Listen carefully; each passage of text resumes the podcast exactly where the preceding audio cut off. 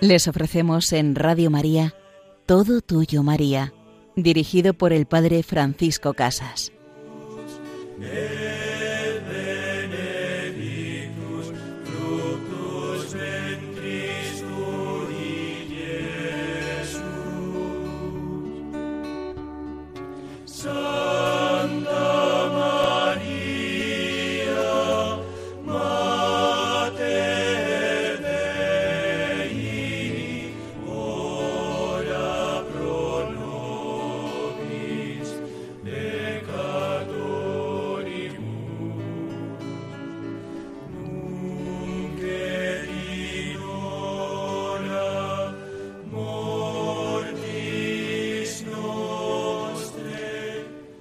Querida Madre, en ti encontramos nuestra fortaleza, en ti ponemos nuestra esperanza, para que tú cada día nos lleves al amor de Jesucristo, nos lleves al que es el canal de todas las gracias, el que nos lleva como camino, verdad y vida al amor del Padre. En este programa vamos a profundizar, a comentar otra letanía lauretana, que es Torre de David. Torre de David es una de las más antiguas que podemos encontrar dentro de la tradición.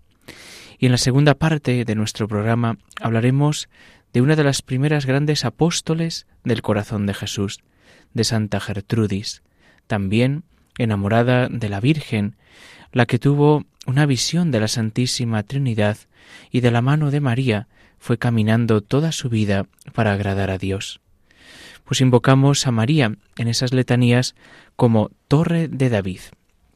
Torre de David por ser una construcción fuerte y muy hermosa que se elevaba sobre la cumbre de un monte entre dos profundas vertientes. Esta torre estaba formada por gruesos bloques cuadrados unidos entre sí con hierro y plomo, construida por el rey David para defensa de la ciudad de Jerusalén. Hermosa imagen de María Santísima que se eleva sublime sobre la cumbre de toda belleza y perfección, para defensa de la Santa Iglesia de Dios, la mística Jerusalén. En el antiguo concepto de las obras de defensa, la torre debía tener tres cualidades principales. Belleza, porque servía de ornamento y era expresión de genio artístico. Fortaleza, que la hiciera resistente a todo asalto enemigo. Y elevación, para que se ensanchara y se extendiera el campo de observación. Dejando la belleza, para la explicación del siguiente título, hablaremos de las otras dos cualidades, fortaleza y elevación. Es la elevación y sublimidad de la Virgen María tan excelsa que no hay ninguna igual a ella. Cuanto más alta es la torre, tanto más se extiende el radio de observación y más difícil es para los enemigos escalarla y más fácil de descubrir al adversario. De la misma manera, si nos acercamos a María, si nos esforzamos en penetrar en lo más íntimo de su corazón, cuánto se extienden los horizontes del alma. Las verdades de la fe reciben mayor luz, se aprecia el valor de las cosas del reino de los cielos, se tiene más clara conciencia de los propios deberes y de la hermosura de la vida, que es el germen de la eternidad. Se descubren con más claridad los propios defectos, las malas tendencias.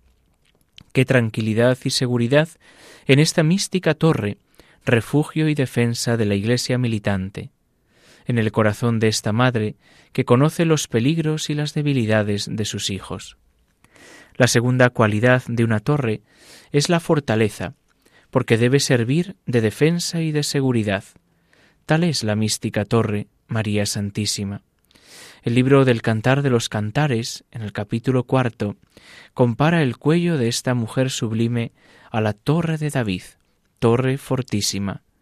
De esta alegoría sacó la Santa Iglesia esta invocación a María, torre de David, escudo y defensa de toda alma que recurre a ella. Es oportuno, para imitarla, comentar brevemente la virtud de la fortaleza.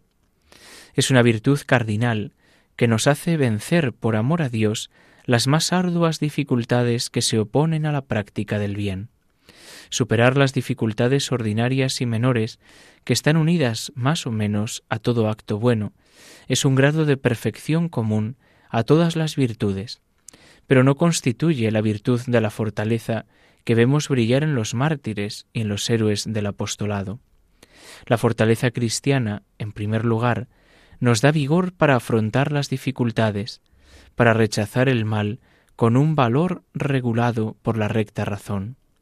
Si el valor obra sin la razón, ya no es fortaleza, sino temeridad y desesperación. En segundo lugar, la fortaleza da valor para soportar los grandes males y para tolerarlos con paciencia. No debemos olvidar las palabras de San Pablo, todo lo puedo en aquel que me conforta, es decir, en Cristo Jesús, que es mi fuerza, fuerza de Dios omnipotente. Y así, la fortaleza cristiana necesita paciencia y necesita razón. Razón y paciencia que son dos grandes actitudes, dos grandes virtudes que necesitamos para vivir con esperanza, para mirar a Cristo. El Divino Maestro declara que el reino de los cielos lo alcanzan los esforzados. Prescindiendo de la oración, un medio ordinario para obtener todas las virtudes, reducimos a cinco los medios eficaces para alcanzar la fortaleza cristiana. Por la humildad, esto es, por la consideración de la propia debilidad. Segundo, por ejercitarse en soportar y aceptar los pequeños males, combatiendo y superando las dificultades menores para poder vencer las mayores, porque la fortaleza es un hábito, es decir, un modo especial de proceder que se adquiere con el ejercicio de actos repetidos. Tercero, prever las dificultades y prepararse para combatirlas. El temor que de improviso nos asalta, exagerado, agranda, agrandado por el futuro mal, disminuye con la previsión y con la reflexión porque se impone la razón y se obtiene la verdadera y justa apreciación del mal, que resulta muchas veces menor de lo que al principio se temía. Cuarto, meditando frecuentemente la fortaleza de Jesucristo y de los santos. La fortaleza con la cual se enfrentó Jesús a sus enemigos, a los más crueles tormentos y a la muerte más dolorosa. Se podrá objetar que Cristo era Dios, pero no olvidemos que se había revestido de nuestra humanidad, con su sentimiento y afectos, con el temor y la repugnancia al dolor y a la muerte. ¿Y qué decir de los santos y mártires que sufrieron con indecible fortaleza todas sus penas y dolores? Y quinto, meditar la grandeza de los bienes eternos que Dios tiene preparados para los que superan con perseverancia cristiana los males de esta vida. No hay proporción, escribe el apóstol San Pablo, entre el sufrir en esta vida y la gloria futura que se nos concederá en la otra. Aquí, el sufrir es leve y está aligerado por la gracia divina y por los ejemplos de Cristo. Dios jamás permite que seamos tentados o atribulados por encima de nuestras fuerzas. El primer instante en que lleguemos a la presencia del Padre, a la patria eterna, nos recompensará sin medida y nos hará olvidar completamente todo sufrimiento pasado. Dios secará toda lágrima. Estas son las reflexiones que debemos hacer para obtener la fortaleza cristiana. Madre Santísima, que con el auxilio de tu fuerza podamos vencer siempre el mal, soportemos las penas y dolores propios de esta vida y alcancemos los bienes futuros. Oh Virgen invencible, oh Torre de David, ruega por nosotros. Pues pidamos a nuestra Madre la Virgen alcanzar la fortaleza, la fortaleza, la constancia, la perseverancia en el camino de la vida cristiana, en el camino de santidad, en el camino de la lucha contra el pecado y el mal. Pidámosle a esta buena Madre, al escuchar esta oración en la que pedimos a Jesucristo que reine, que reine en España, que España vuelva al corazón de Jesús de la mano de la Virgen María, que también nosotros obtengamos la virtud de la fortaleza, que la practiquemos con los hábitos de cada día.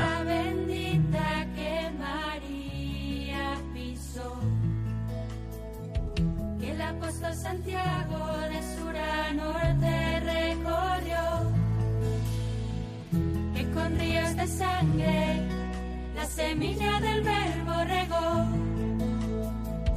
Luz de las gentes lámpara.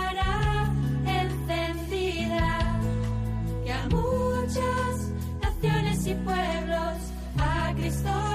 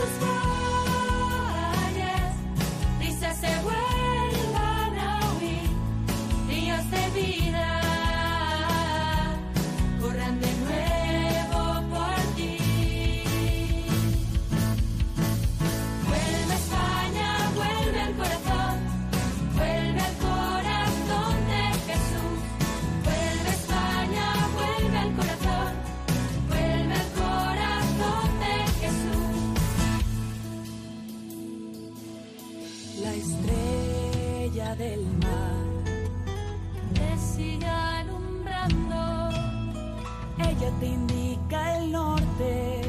el retorno al camino.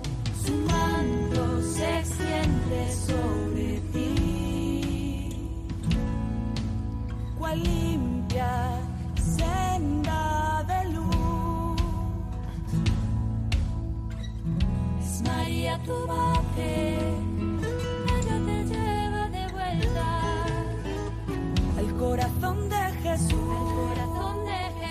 Querida Madre, querida María, tú nos llevas siempre de vuelta al corazón de Jesús. Tú nos llevas siempre al amor personal de Jesucristo que se entrega por nosotros. Nos encontramos en este programa, Todo Tuyo, María, con el Padre Francisco Casas.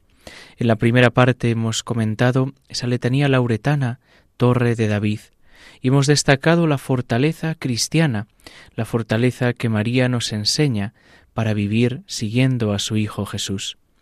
En esta segunda parte de nuestro programa nos vamos a acercar a la vida de Santa Gertrudis, a un apóstol del corazón de Jesús, un apóstol que también enamorada de María quiso vivir su vida entregada a Dios. Santa Gertrudis nació en Eisleben, Alemania, en el año 1256. A los cinco años fue llevada al convento de unas monjitas muy fervorosas y allí demostró tener cualidades excepcionales para el estudio. Sobresalía entre todas por la facilidad con la que aprendía la literatura y las ciencias naturales y por su modo tan elegante de emplear el idioma. Y tenía la fortuna de que la superiora del convento era su tía Santa Matilde, otra gran mística que frecuentemente recibía mensajes de Dios. Hasta los veinticinco años, Gertrudis fue una monjita como las demás, dedicada a la oración, a los trabajos manuales, a la meditación. Solamente que sentía una inclinación sumamente grande por los estudios, aunque era a los estudios mundanos de literatura, historia, idiomas y ciencias naturales. Pero en esa edad recibió la primera de las revelaciones que la hicieron famosa, y desde aquel día su vida se transformó por completo. Así lo narra ella misma. Estaba yo en un rincón de la capilla donde acostumbraba a hacer mis tibias oraciones, cuando se me apareció nuestro Señor y me dijo, Hasta ahora te has dedicado a comer polvo como los que no tienen fe. De allí has tratado de extraer miel y sólo has encontrado espinas. Desde ahora, dedícate a meditar en mis mensajes, y ahí sí encontrarás el verdadero maná que te alimentará y te dará la fortaleza y la paz. Desde esa fecha, Gertrudis, que antes se había dedicado a lecturas mundanas, cambió por completo su preferencia en cuanto a lo que leía, y dedicó todos sus tiempos libres a leer la Sagrada Escritura, los escritos de los santos padres, especialmente San Agustín y San Bernardo. Ella dice, cambié el estudio de las ciencias naturales y la literatura por el de la teología y la Sagrada Escritura. Y en sus escritos se notará en adelante que su ciencia la ha ido a beber después de las revelaciones que Dios le hizo en los libros sagrados de la Biblia y de los santos. En sus cuarenta y siete años de vida, Gertrudis no se diferenció externamente de las demás monjas de su convento. Copiaba pasajes de la Sagrada Escritura, componía explicaciones de la Biblia para darlas a otras religiosas y sufría en silencio sus enfermedades, que no eran pocas. Pero internamente su vida era muy distinta porque dialogaba con Dios a cada rato. Jesús le dijo un día, Gertrudis, tú serás mi heraldo. Y ella escribió en cinco libros los mensajes que recibió en sus revelaciones, y a su obra le puso por nombre Heraldo de la amorosa bondad de Dios. A esta obra, que se ha hecho famosa entre todas las personas que se dedican a la mística, se la ha llamado también Revelaciones de Santa Gertrudis. Allí se contienen visiones, comunicaciones y experiencias místicas, y estas experiencias se han repetido después en muchas otras almas santas, como por ejemplo en San Juan de la Cruz, en Santa Teresa, en Santa Magdalena de Pazzi, Santa Gema y muchos otros santos. Dice Santa Gertrudis que un día vio que la herida del costado de Cristo manaba un rayo de luz y llegaba hasta su corazón. Desde entonces sintió un amor tan grande hacia Jesucristo que nunca antes lo había experimentado. Su amistad con Santa Matilde, esta otra gran santa, que era quince años mayor que ella, y le contaba las revelaciones que ella también había recibido, las dos, juntas, adelantándose varios siglos a lo que después se aceptaría, recomendaban mucho la comunión frecuente, la devoción al Sagrado Corazón y encomendarse a San José. Un día, Santa Matilde supo que su sobrina Gertrudis venía copiando todas las experiencias místicas y las revelaciones que ella le había contado, y entonces se alarmó. Pero el Señor le comunicó que él mismo le había inspirado a Gertrudis el deseo de escribir tales experiencias y revelaciones, y entonces la misma Matilde se encargó de corregir aquel escrito, el cual fue publicado con el título de Revelaciones de Santa Matilde. Santa Matilde le preguntó a Jesús, Señor, fuera de la sagrada hostia, ¿dónde te puedo encontrar? Y Jesús le respondió, Búscame en el corazón de Gertrudis. Dice Gertrudis que un día Jesús se acercó totalmente al corazón de Matilde y que desde esa fecha aquella santa quedó totalmente enamorada de Cristo. Los especialistas afirman que los libros de Santa Gertrudis son, con las obras de Santa Teresa y Santa Catalina, las obras más útiles que una mujer haya dado a la Iglesia para alimentar la piedad de aquellos que desean dedicarse a la vida contemplativa. Es una de las patronas de los escritores católicos. Cuando le fue anunciado que se acercaba su muerte, exclamó Esta es la más dulce de las alegrías y la que más había deseado, porque voy a encontrarme con Cristo. Dictó sus últimos pensamientos acerca de la muerte, que son de lo más sublime que se haya escrito. Murió el 17 de noviembre de 1302. Y ella, a lo largo de su vida, enseña también, y el Señor la enseña, cómo debe amar y orar a la Virgen María. Cuenta ella En el libro del mensajero de la ternura divina, que el Señor le insinúa, Ponte delante de mi madre, que a mi lado estará sentada, y procura engrandecerla. Ella oraba, y parecía que la Virgen se inclinaba a plantar en el corazón de la que rogaba varias flores de virtudes, a saber, la rosa de caridad, azucena de castidad, violeta de humildad, girasol de obediencia y otras por el estilo, dando a entender por ello que está dispuesta a favorecer los ruegos de los que la invocan. Al día siguiente, haciendo oración de la misma manera, se apareció la Virgen en presencia de la Trinidad, en semejanza de un blanco lirio, promesa de la Virgen de acompañar en la hora de la muerte a quien la salude así, oh blanco lirio de la Trinidad, deslumbrante rosa del celestial vergel. Pues así, Santa Gertrudis fue enseñada por Jesucristo en ese trato íntimo y personal con Él a amar a su madre, a amar a María, y con María siempre llegó a recibir el amor personal de Jesucristo, recibiendo incluso la impresión de las santísimas llagas de Cristo en su vida, en su cuerpo, en su alma. Pues pidamos la intercesión de Santa Gertrudis para que ella nos enseñe a amar cada día a Jesús, para seguirle de todo corazón, y para que Jesús también nos enseñe a amar a nuestra Madre la Virgen, que nos enseñe a tratarla con cariño, con delicadeza, con amistad. Les invitamos a poder escuchar de nuevo este programa en el podcast de Radio María y a que puedan escribirnos un correo electrónico al programa todo tuyo María arroba radiomaria.es y la bendición de Dios Todopoderoso, Padre, Hijo y Espíritu Santo, desciendan sobre vosotros. Alabado sea Jesucristo.